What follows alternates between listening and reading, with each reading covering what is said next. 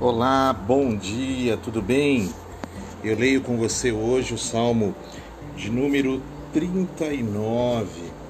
Salmo de número 39. Hoje, dia 23 de março. Olha só que dia bonito que está fazendo hoje. No outono, já entramos no outono.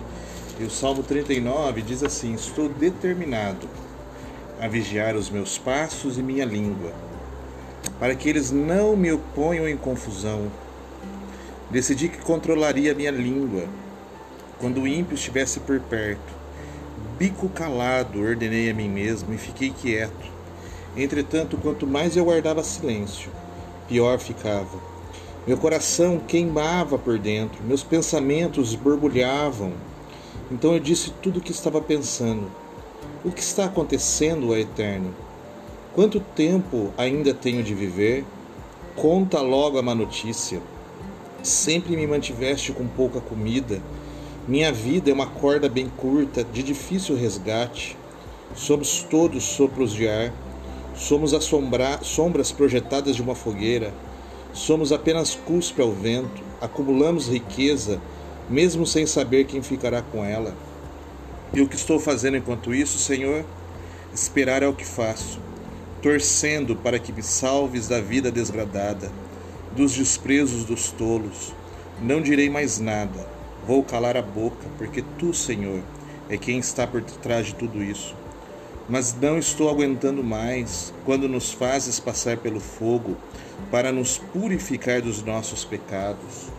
Nossos ídolos mais queridos, tudo que mais valorizamos, desaparecem na fumaça de fato não passamos de um sopro.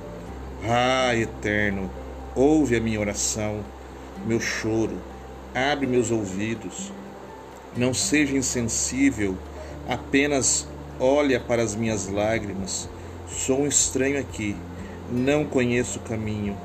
Sou um imigrante, minha família também. Dá-me um alívio. Vai devagar comigo antes que seja tarde demais e que eu deixe de existir. Eu estava pensando nesse texto aqui e tudo na vida acaba sendo tirado tragicamente de nós depois de um tempo breve de deleite. A desolação dessa verdade pode pesar muito na alma. Esse salmo aqui termina sem uma nota de esperança, o que pode nos trazer uma instrução.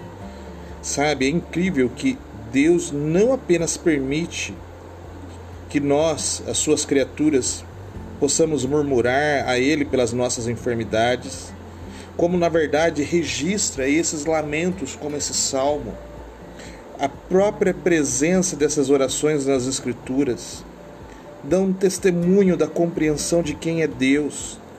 E Ele sabe o que os homens falam quando eles estão desesperados.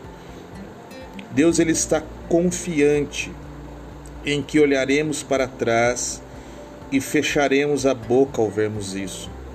Que nós possamos ficar maravilhados ante o amor que Ele tem por nós, mesmo nos momentos mais obscuros das nossas vidas.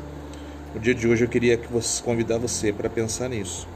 Nos piores momentos da nossa vida, Deus, Ele está comigo e com você. Esquece disso não. Você tem um dia abençoado. Até amanhã.